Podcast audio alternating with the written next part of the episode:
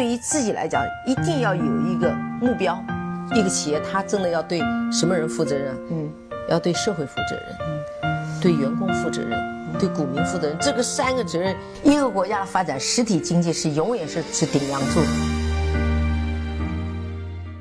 各位好啊，给你一个真实生动的格力电器，我们给的比你要的多。今天啊，我整理了一些在后台的留言，因为本来呢应该是周末做听友互动的，但是这个周末呢有事儿耽搁了。那我就在周中呢，把大家的留言整理一下，以防大家有觉得被怠慢之嫌啊。也感谢各位的热情和信任吧。那我们就划归正题啊，顽皮小站啊，他首先夸了我一下啊。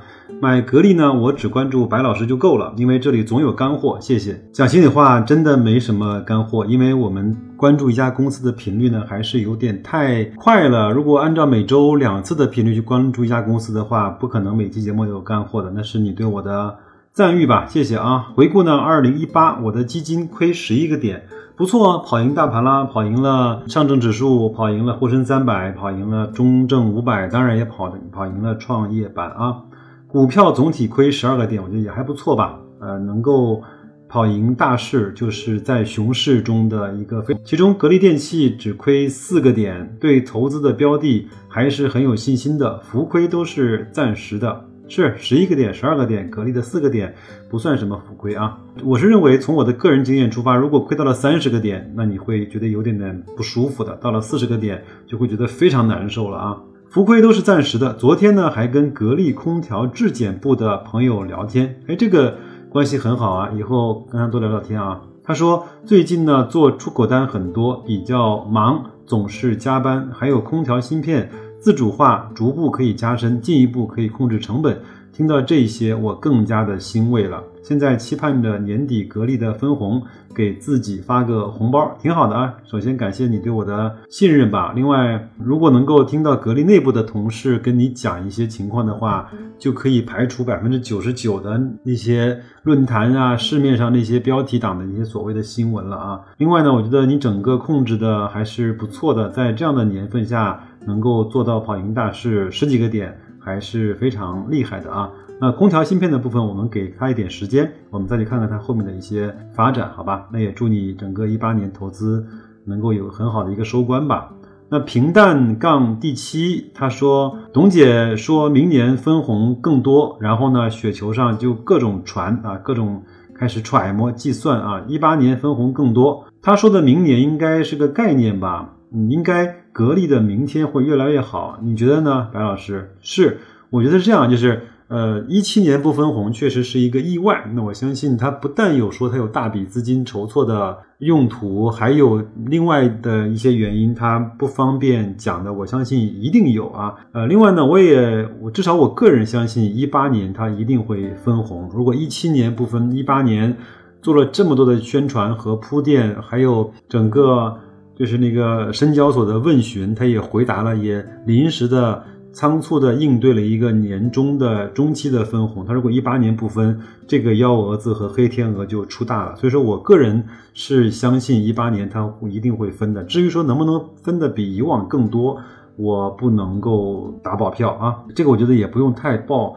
太高的期望吧，我觉得这个公司只要它是在健康的运行，那它的钱放在格力和分给我们都是差不多的，至少在现在来看啊。再往下来看，他还说我一年重仓满仓回撤二十三个点，也就是我一年的工资，那就是说整个嗯亏掉了五分之一，对吧？是我一年的工资，那我用我的高数加上线性几何，大概算了一下，你应该有好几百万啊，在股市里面啊，因为我相信听我节目的朋友一年的工资大概应该有这个数的啊。希望冬天啊多打地基，好好成长。对啊，今天和一个朋友聊天，我们不约而同呢讲到了曾国藩啊，当时带领湘军的时候打仗的六字真言啊，就叫结硬债。打呆仗，不要觉得自己的投资方法很笨，不要觉得自己买的是每个人都知道的妇孺皆知的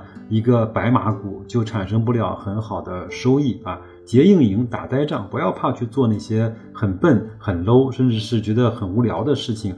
很多时候呢，投资它是通过时间，呃，在这样的投资标的上获得非常好的回报和绽放的啊啊，反正继续加油吧，平淡啊。那荣幸之爱好微博啊。他看了那个我发的央视十家上市公司颁奖上董明珠介绍银龙的那段的视频和音频。他说看完这个之后呢，对电池的性能有一点了解，但是对格力有什么意义呢？我相信可能你没有仔细听我的视频，或者是没有仔细去反复的听这段他讲银龙的那些事情。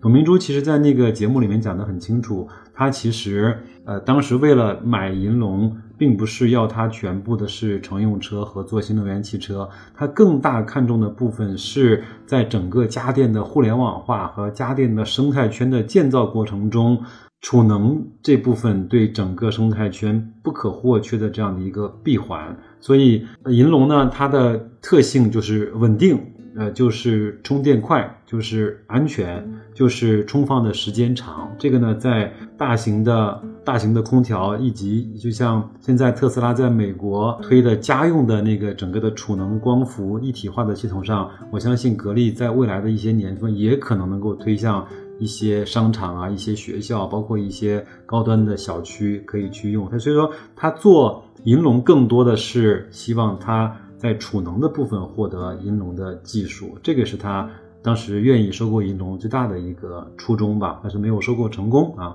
还有他说银龙汽车上是否用的是格力汽车空调，我还没注意。明天我如果上班，如果再坐银龙的汽车的话，我去看一看，或者说。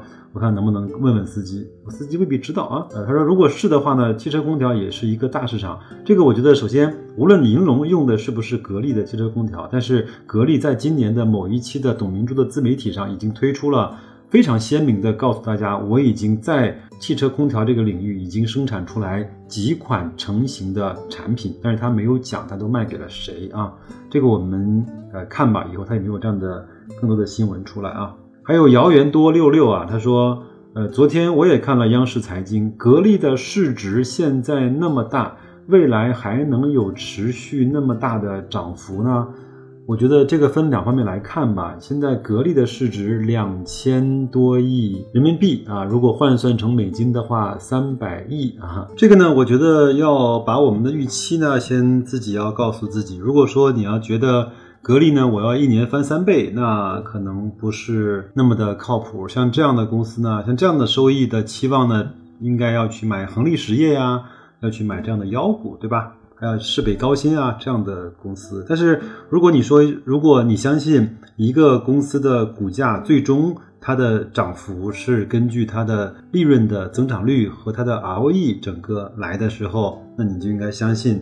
整个我们应该在长期来看可以获得百分之十五，呃到百分之二十左右的平均的年化收益。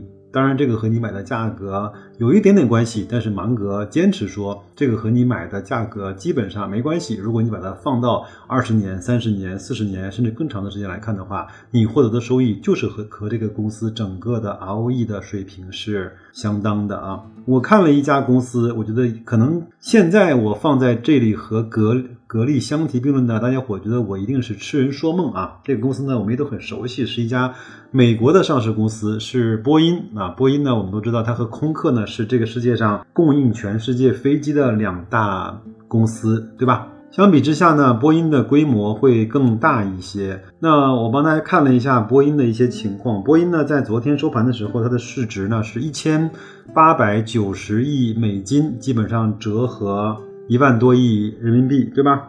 那它二零一七年的销售额呢是九百亿美金，然后呢，它获得了八十一亿美元的净利润，它的净利其实并不高啊，百分之十左右。八十亿的净利，八十亿美金的净利润呢，折合成人民币呢，按照七来看，七八五百六十亿，那基本上相当于一倍还要再多一点啊。但是它的市值呢，就要比格力多了不止一倍、两倍、三倍都有了，对吧？格力是三百亿美金啊，它是一千八百亿美金，大概就是乘以六的关系了嘛。但是我们说，呃，当然波音在全世界来看，要比格力。对于这个产业链来说，它更重要的多。呃，它的产品呢也卖卖到整个全世界各个的地方，它甚至呃在这个产品上是有定价权的，是有整个的主导权的。那它可以决定卖给谁，或者是不卖给谁。格力在这方面呢差的还是很多的。但是还有一个问题是，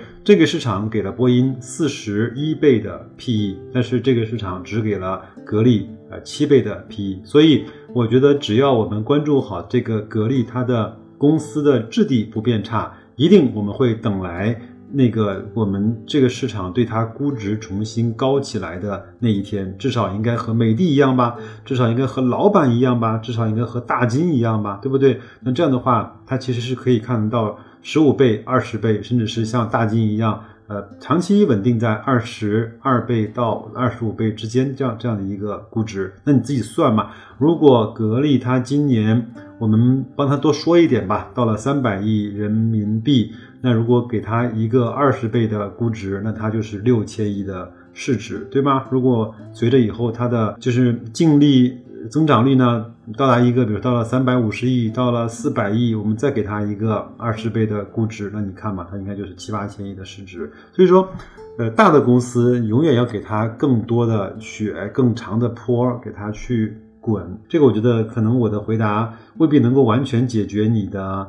呃，困惑，但是我觉得对这样的好公司，呃，应该给它更多的空间。我们现在看到格力在全球的发展还不像我们想象的那么的好，是吧？啊，另外，格力呢，在整个空调领域，它的垄断的地位和在全球来看还没有形成霸主，还没有形成可以主导的这样的一个方式。所以，我们再去看一看，至少我们现在能够确认的是，格力公司的质地是一直在变好的。还有呢？这位朋友叫赢者皆孤独啊，他说：“白老师你好，想请教你一个问题，明年一季度的业绩预期呃如何？呃，他指的是格力电器啊，会不会有低于预期的情况？”另外呢，由于董明珠和雷军的赌约今年到期，格力会不会向经销商压货比较多，而明年的销售低于预期的情况？谢谢。这个呢，我觉得三个问题我分别来回答啊。董明珠和雷军那个赌约啊，就是一个玩笑，就是一个在台上开的一个笑话。我们讲喝酒的时候啊，说的话不要当真，酒话不要当真。那所以呢，这个赌约我相信不会影响董明珠，包括是格力。有更多呃实质性在公司运作上面的一些动作，但是呢，两千亿确实是董明珠啊在当时说我五年要再造一个格力的那个话，他更多的是想兑现这个，而不是想去所谓的去赢小米的那个赌局。你相不相信？无论是雷军赢还是董明珠赢，不会有人去支付这十亿元的。对吧？你想想看，谁支付呢？董明珠个人支付吗？怎么可能？对不对？你如果从上市公司支付嘛，这个更没有可能嘛。如果一旦支付，那这个在国家层面就是一个打赌嘛，就是一个赌博嘛。那这个首先它就不受法律保护，所以不可能这个事情啊。然后呢，明年的一季度的业绩预期如何？这个我不好讲，因为跟今年的一季度的相比，它有一个基数的问题。第二呢，还有过年早晚这样的一个。问题，如果纯粹比一季度的业绩预期如何，我至少会认为格力应该能够跑赢市场平均水平。那这样的话，对格力来说，在它那个行业，它就能够做到及格的水平了。第二个呢，你说会不会有低于预期？那什么叫预期呢？预期就是我们认为它应该增长多少，但是我们认为它应该增长多少和它能增长多少和这个行业增长多少，那它还是应该以真实的发生为。准则嘛，你想想看，我们在单位里面工作，你预期你的薪水月薪三万块，但是老板给你发了八千块，那是不是严重低于你的预期呢？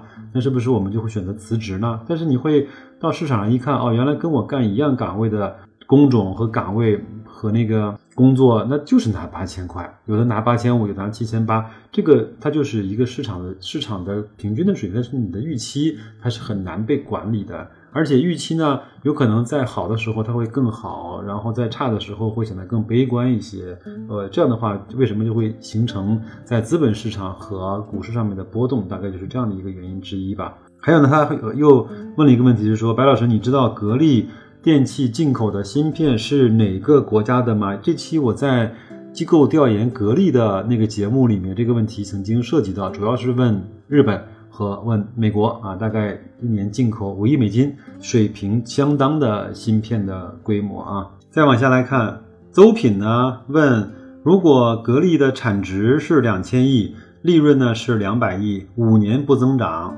每年分红一百个亿，股价会怎么样？首先，这个问题的出发点我能够理解，但是呢，你的问法和这些数据的罗列和你的表述，我觉得有问题。那所以我也请各位呢，能够帮他去看一看，如果格力的产值是两千亿，利润是两百亿，五年不增长，每年分红一百个亿，股价会怎么样？这个我我很难讲。从我的角度来给你一个反馈，就是说，如果每年利润是不变的话，两百个亿，每年分红一百个亿，就是把它利润的百分之五十拿出来做分红。那你想想看，这个东西格力的电器就变成了一支债券，对吗？它就是一个利息为多少的一个债券，利息和什么相关呢？和你买到它的成本相关。如果你买到它的二十块。它每年分红一百亿，那你可以获得一个固定的股息。如果你你的成本是是四十块，那他们每年分红同样一百亿，你可以获得了一个可能要比你二十块买的时候低一半的那个股息率的这样的一个债券。这个能理解吗？如果它不变的话，所有的变量都不变的话，它是一只债券。那债券你的收益率就和你买到这只债券的价格有关系。但是这个里面你没有讲到任何关于你买的股价和市值。这两个因素，所以这个问题我没有办法量化的回答你，好吧？还有呢，这位朋友叫一五六七五五八啊，这朋友说，就问问了我一个特别具体的问题啊，他说白老师你好，我想买一个一百三十平方的房子，四房，可以推荐一下用哪一款？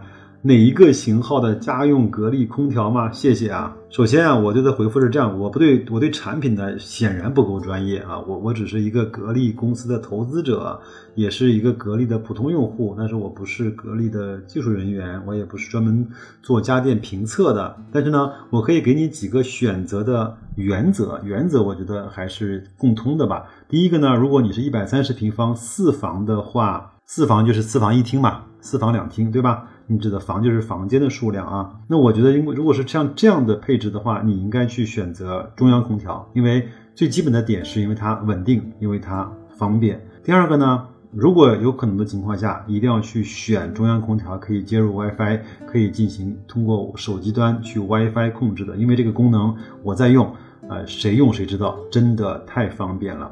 第三呢，大件的格力商品，我建议你到你家旁边最近的那个格力的专卖店去跟他们的老板聊一聊，因为据我的经验来看，整个大件的商品在线下的专卖店有很多的时候，或者有很多的机会，你可以获得一个比线上更好的价格，或者说你可以在。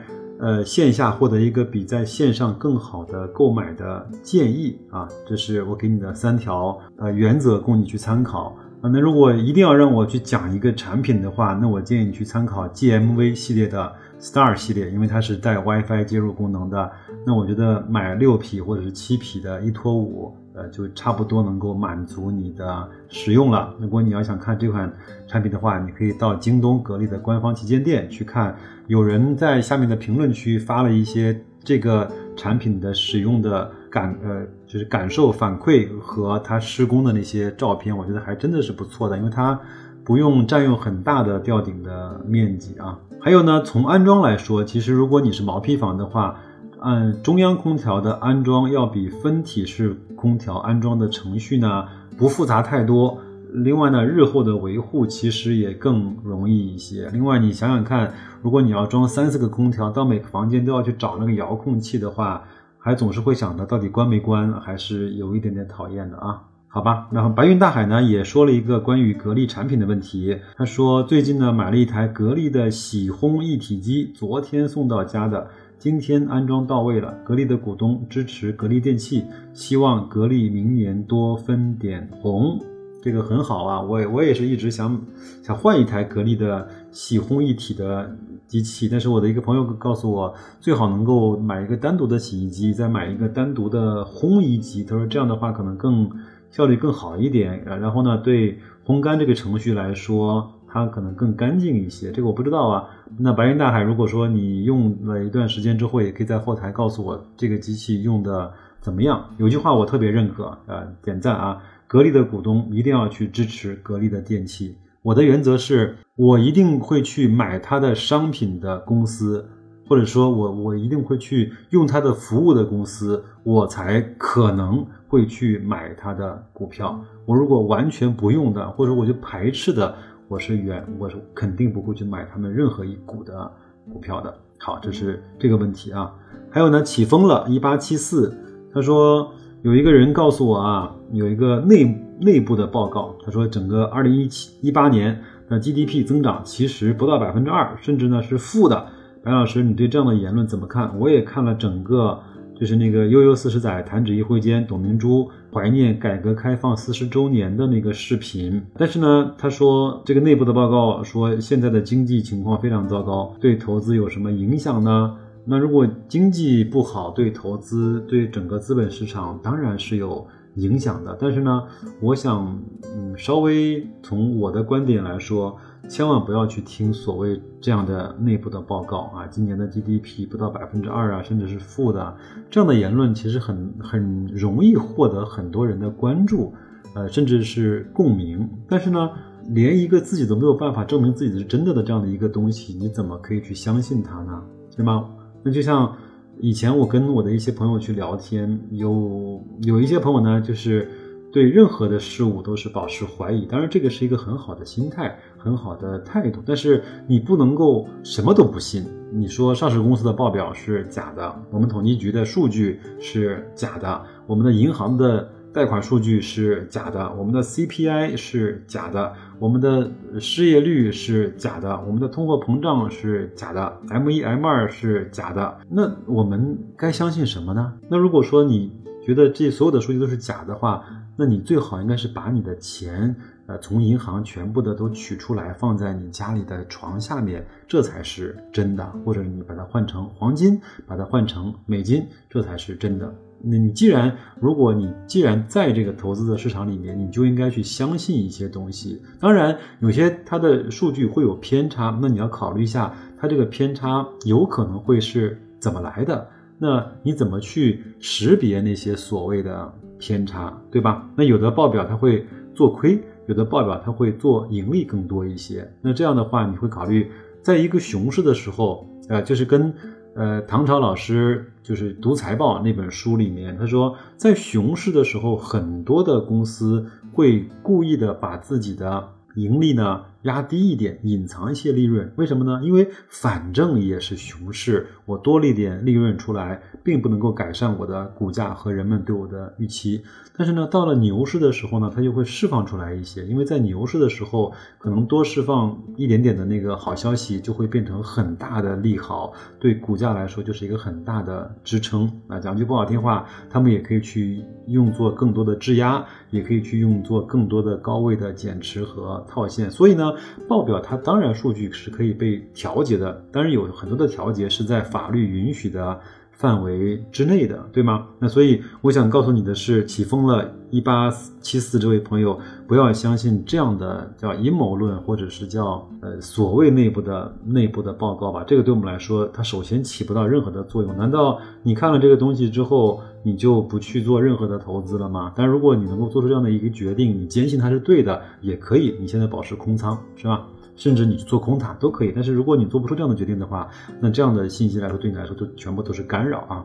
那问题呢就回答完了。我后面呢还有两个事情想聊一聊，因为我前面做了两期专门是改革开放四十周年的这样的一个节目，我觉得我本人也是那天专门看了。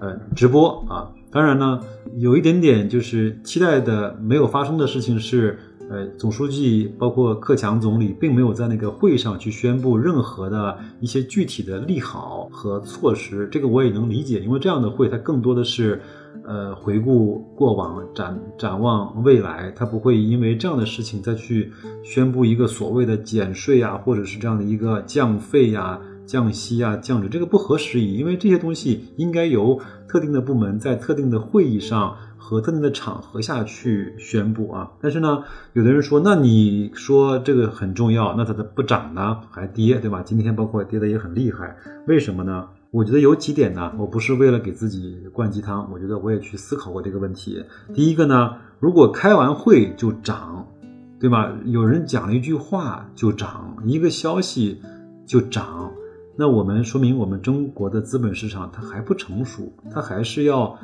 回到八十年代或者是九十年代初的那个，完全是政策，完全是嗯消息这样的刺激的那个市场。那我觉得这个呢，在我们的资本市场的建设上，它是一种倒退。第二个呢，这个会本身啊，它本身就代表了我认为一个对整个市场最稳定的一个信心的一个提振，因为我们国家最高的层面，它也承认我们整个从过往开来。呃，到现在整个中国发展最大的红利就是改革开放，但是我们一定不会去减慢或者是收收缩我们整个开改改开放的那个力度，我们也会去更大规模和更大力度的去做改革开放。这个本身来说就就是一个利好。那第三个呢？现在我们是在熊市，对吧？那熊市的特征就是出利好被市场也解读为利空，呃，出利空被市场也解读为大利空。那如果没有消息，也会被市场解读为利空，这就是熊市的特征，我们也不用太，也不用太在意吧。嗯，第四个呢，我觉得很多人说，哎呦，那一天十二月十八号那天，国家队应该是严阵以待呀，他肯定会拉一拉指数，但是那天并没有，对不对？为什么呢？我觉得至少从我来看，我们越来越多的去接入到 MSCI，越来越多的纳入到呃富时罗素和这些包括沪伦通啊这些所有的国际化的事情，我们更多我们的国家队和我们的那个大的产业资资本或者说我们的证监会、银监会，它应该做好裁判，而不是应该直接下场说你靠边，我来帮你踢，就是做就作为球员。我觉得这样的身份如果能够后面更加的明确的话。应该从规则层面、制度层面去给大家创造一个更公平和更透明的交易环境，让这些作恶的人他有非常高的作恶的。成本和代价，让那些向善的人有可以获得更好的信任、更好的背书、更好的支持。这个应该是我们的国家队应该做的事情，而不应该直接下场就自自己自己撸起来袖子来自己干了啊！这个是我对整个这个会的一些回馈啊。如果现在这样情况它还往下跌，那我们应该怎么办呢？反正我可能讲的相相对比较极端和过激一些，那所以。呃，听完我这个建议之后，那你还是要保持你自己的客观和冷静啊，因为每个人的承受力是不一样的，包括每个人也只能够对自己的投资所负责。那我。白老师在这个节目里边也唠唠叨了两百多期了，那我依然不能够对你的投资负责，对吧？有人听了这些节目，他懂了一些道理，他能够长期的去持股和赚钱；有的人他依然还会还会赔钱，说你这是讲的什么狗屁价值投资，对吧？那我作为我来说，我现在我能干的事情，对我来说就就两个啊，Option A 就是有钱我就慢慢的买，持续的买，跌了买，大跌就多买。少跌就小买，大概就是这样。如果买完了没钱了，那怎么办？那就嗯等待嘛，别交出筹码。那买什么呢？什么质地好，我买什么。今天正好和一个朋友聊天，他脱口讲了一句话，让我感触颇深啊。他说：“什么是价值投资啊？你就是拿你的钱和马化腾、和董明珠、和曹德旺这些最顶尖的企业家合伙做生意嘛。”那你还有什么好怕的呢？如果你明白了这个道理，或者说你从内心深处认为投资是一个这样的事情的话，那我相信长期来看，你一定会和这些最优秀的企业家获得一个和他们差不多的平均的回报率。就是刚才我讲了，什么是质地好，我买什么；什么质地好，这些我觉得公司都在，你都认识啊。那包括今天暴跌的那个招商银行，你也都知道它是不是好公司。我相信你心里比谁都清楚。那还有呢，就是什么低估买什么？那什么低估呢？那我觉得可以雪球上去看他们的估值啊，去找那个银行螺丝钉啊，他每天会发估值的表啊，你去看嘛，对不对？另外呢，呃，现在我会看到很多的数据，我也经过几个版本的数据确认，我觉得现在来看，二零一八年这个水平应该是比二零零八年和二零一三年、一四年的那个熊市还要更熊的一个市场。所以现在很多低估的指数已经创造了历史的极限的低估啊，包括我前面经常讲的券商啊、ETF、中证五百 ETF，它都是一个非常低估的一个指数。那你现在开始来定投的话，是非常好的一个选择啊。另外呢，在最后讲一句啊，我们都说做投资最好的一个方法就是熊市买，牛市卖，是这样吗？我相信每个人都认可吧。那熊市买，牛市卖。如果你真的认可的话，那你就问一下自己，哎，哥们儿，现在是熊市还是牛市？那是熊市，对吗？你应该干什么？应该买嘛。那你如果到了五千点、六千点、七千点、八千点，那问一下自己，现在是什么市？牛市，干嘛呢？应该去卖嘛，就这么简单啊。那反正我每次做那个听友的互动啊，就会。讲多啊，因为有太多的朋友在后台给我留言，给了我信任，那我要给他更多的一些回馈和反馈吧。那就这样，祝各位投资愉快，再见。